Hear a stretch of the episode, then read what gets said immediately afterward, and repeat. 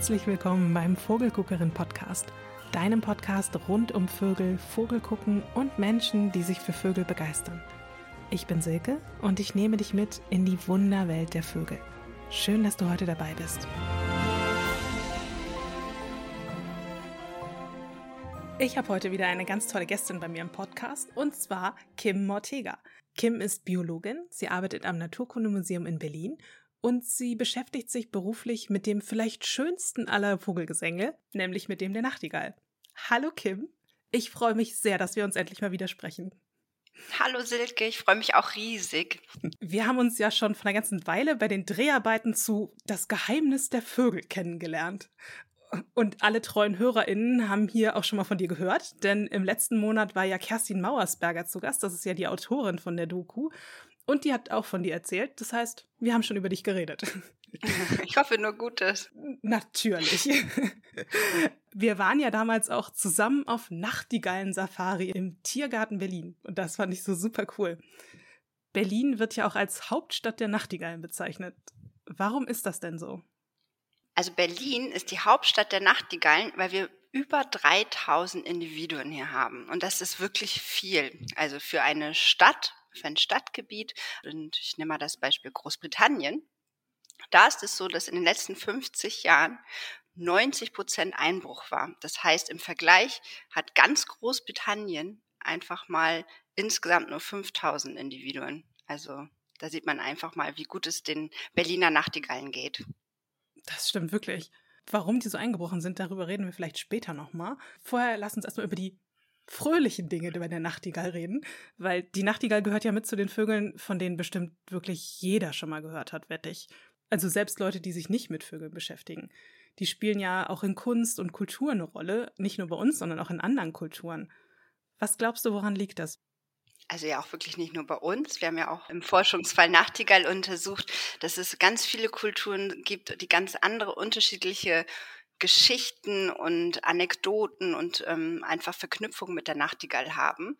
Ich denke es vor allem, weil es wirklich so ein Virtuos ist und weil die Nachtigall einfach mal Nacht singt. Also man kann sich dem Gesang so schön widmen. Von der Kultur, wenn ich das noch erwähnen darf, ist wirklich also, es gibt in Europa und so weiter ja wirklich immer um Liebe und Romantik und auch in, in so persischen Geschichten ist das immer so.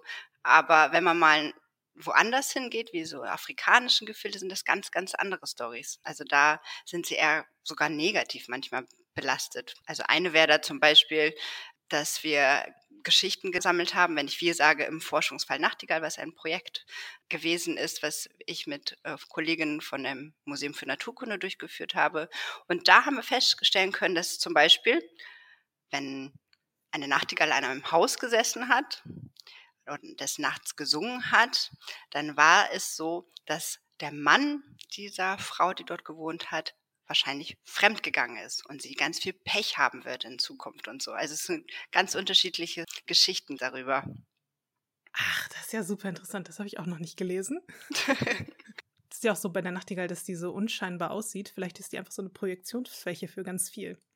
Vielleicht ist es auch, ich meine, wenn man rumguckt, man sieht sie ja wirklich selten. Und vor allem, wenn man jetzt nicht gerade so wie ich Expertin für Nachtigallen ist, dann hat man sie vielleicht noch nie zu Gesicht bekommen und ist dann so mystisch. Man hört nur diesen wirklich lauten Gesang, aber kann gar nicht das Wesen dazu sehen. Also ich kann mir das so richtig gut vorstellen, dass da so richtig viele Geschichten drumherum gesponnen worden sind. Jetzt weiß ich gar nicht, wonach ich zuerst fragen soll.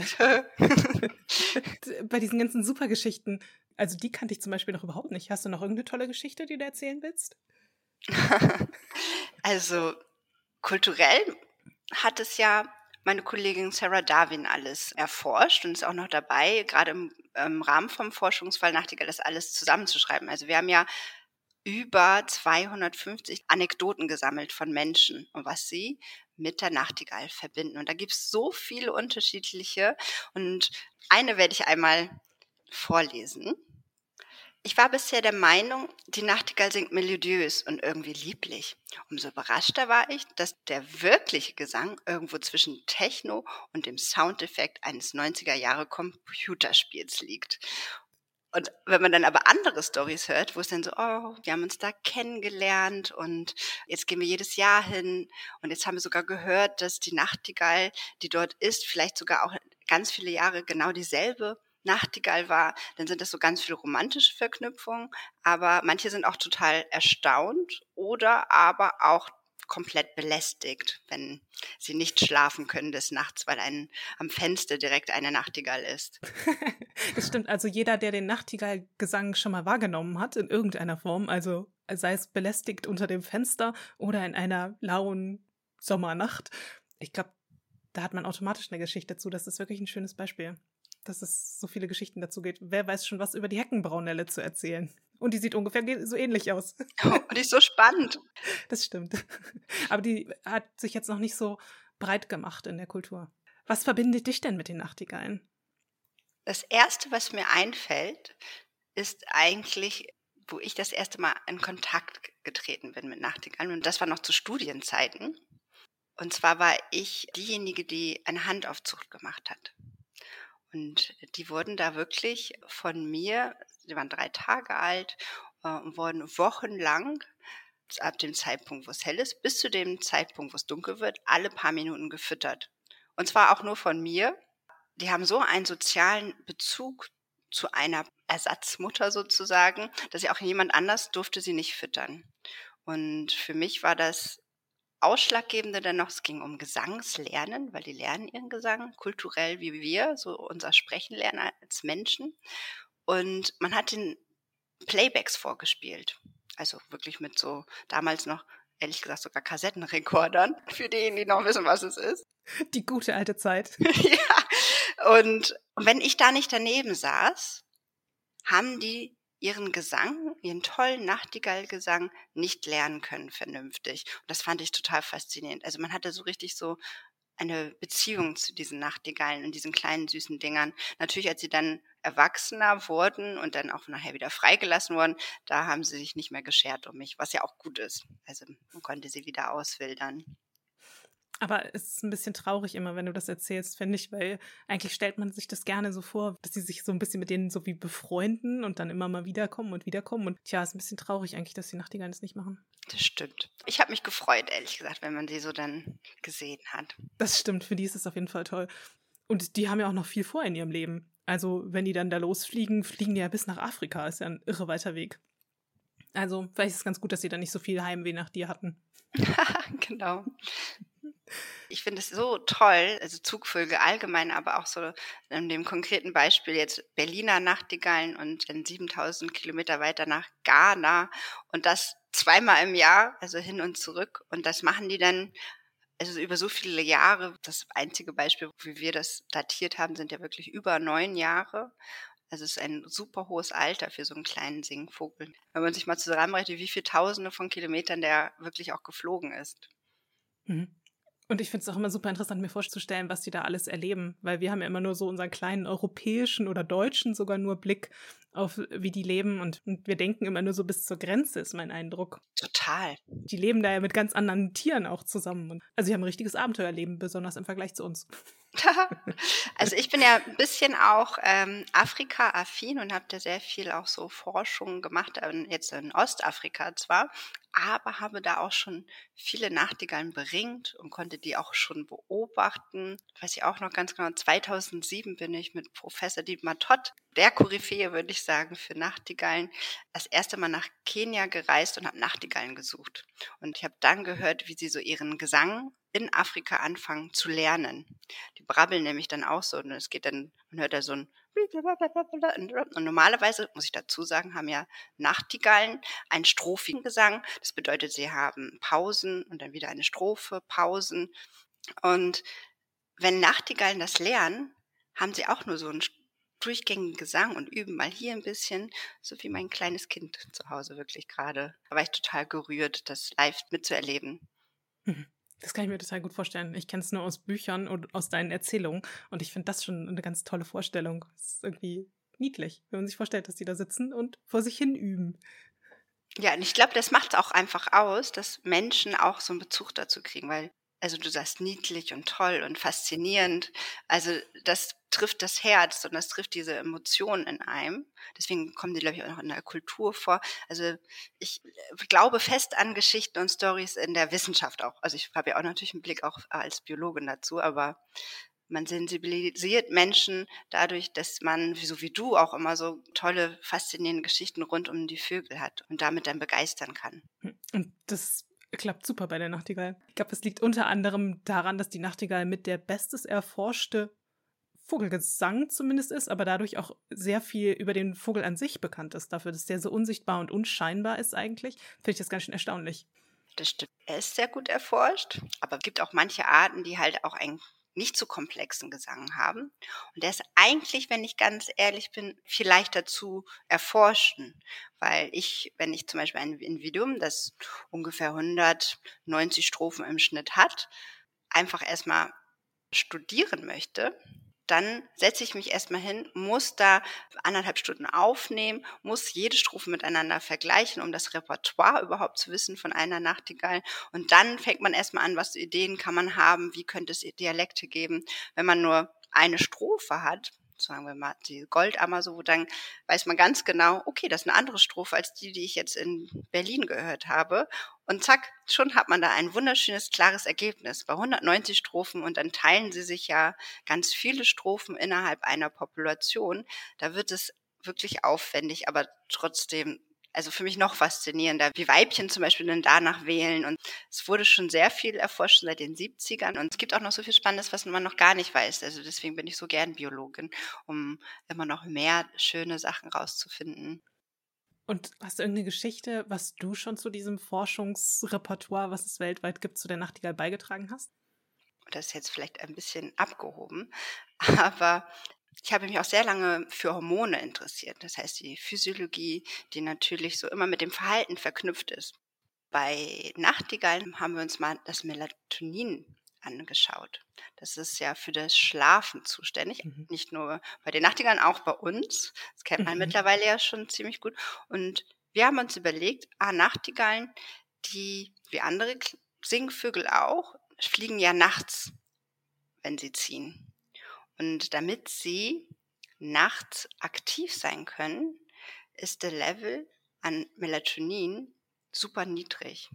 Weil wenn Melatonin-Level hoch sind, werden wir schläfrig. Genauso bei Nachtigallen. Und ich hatte gedacht, wie können Nachtigallen, vor allem die Männchen, einfach mal, wenn sie hier ankommen in Deutschland, immer noch einfach 24 Stunden rundum gefühlt, aber besonders auch nachts, aktiv sein und die ganze Nacht durchsingen.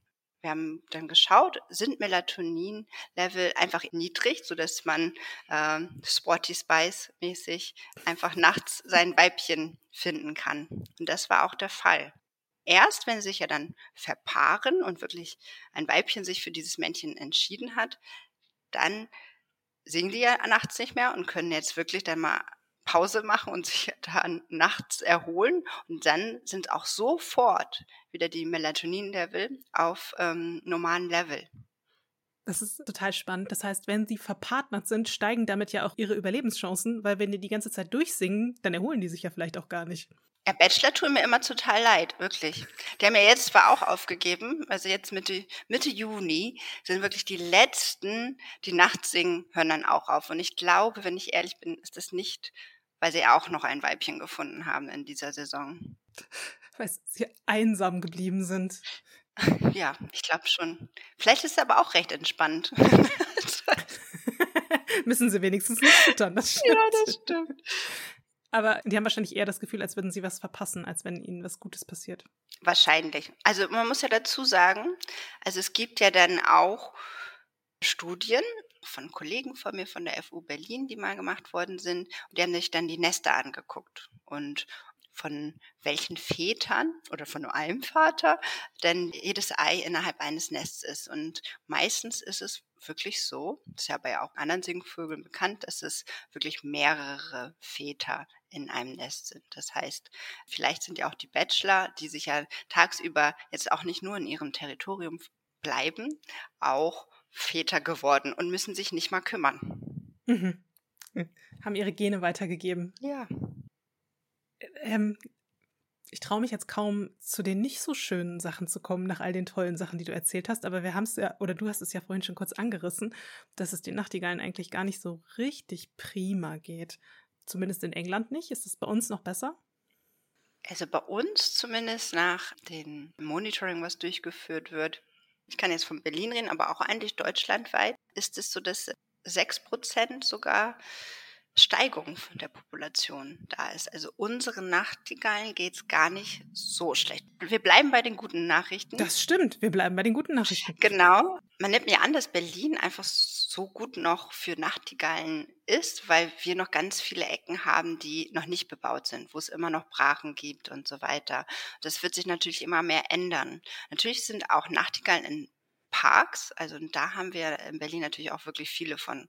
Und was die Nachtigall halt braucht, sind, also sie ist oft an Bäumen zu finden, aber nicht an hohen Bäumen. Das muss immer am Rand eines Waldes, womit, wo auch Büsche sind. Vor allem, wenn es so auch nicht runter das Laub weggenommen wird und so weiter, weil die sind ja Bodenbrüter. Dann ist es eine schöne Ecke. Und eigentlich so Lautstärke und alles, das stört die gar nicht. Die sind da einiges gewohnt und warum es im Städten vielleicht manchmal sogar besser ist als auf dem Land, ist es, weil wir haben einfach so viel Monokulturen, da kommt sie gar nicht klar. Das heißt, wir müssen uns jetzt ausnahmsweise für die Nachtigall mal nicht besonders für den Schutz engagieren, wie ich das sonst bei ganz vielen Podcast-Interviews gefragt habe. Aber gibt es denn irgendwas, wie wir normalos mit der Nachtigall zumindest in Kontakt treten können? Also ich finde die Nachtigall schon ein toller Vogel, mit dem man anfangen kann, wenn man den auch abends zum Beispiel unterwegs ist, auch noch so später, muss jetzt nicht genau Nacht sein, also was ich ab 23 Uhr oder sowas ähnliches oder morgens ganz, ganz früh, dann kann sich dem Gesang widmen. Wenn man sich den einmal eingeprägt hat, das ist ja gute Chancen, dass man das so lernen kann dadurch. Und wenn man einmal damit anfängt, ein Vogel sich einzuprägen, dann kommen auf einmal viel mehr. Und man kann es nie wieder verlernen. Also man geht einfach anders durch die Welt. Und das ist einfach so schön. Hm. Das heißt, die Nachtigall ist eine super Einstiegsdroge für uns alle. Ja, davon bin ich überzeugt und da stehe ich auch hinter. Da werde ich auch alles dafür tun, dass das auch so bleibt.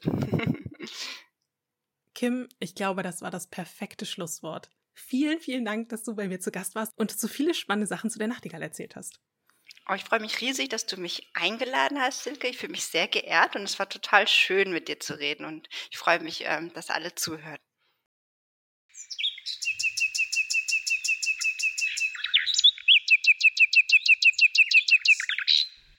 Und wenn ihr jetzt Lust bekommen habt, Kim nicht nur zu hören, sondern auch zu sehen, dann schaut euch doch mal die Doku Das Geheimnis der Vögel an. In Teil 1 Hören und Sehen bin ich nämlich mit Kim zusammen im Tiergarten in Berlin unterwegs. Und wir treffen natürlich auch auf Nachtigallen. Die Doku findet ihr in der ARD-Mediathek unter Das Geheimnis der Vögel. Und ich habe sie natürlich auch bei mir im Blog verlinkt. Den Link dazu findest du in den Shownotes. Und wenn ihr danach noch Lust habt, mehr über den Gesang der Nachtigallen zu erfahren, dann empfehle ich euch mein Buch Die Superkräfte der Vögel. Darin geht es natürlich auch um die Nachtigall und ihren super coolen Gesang.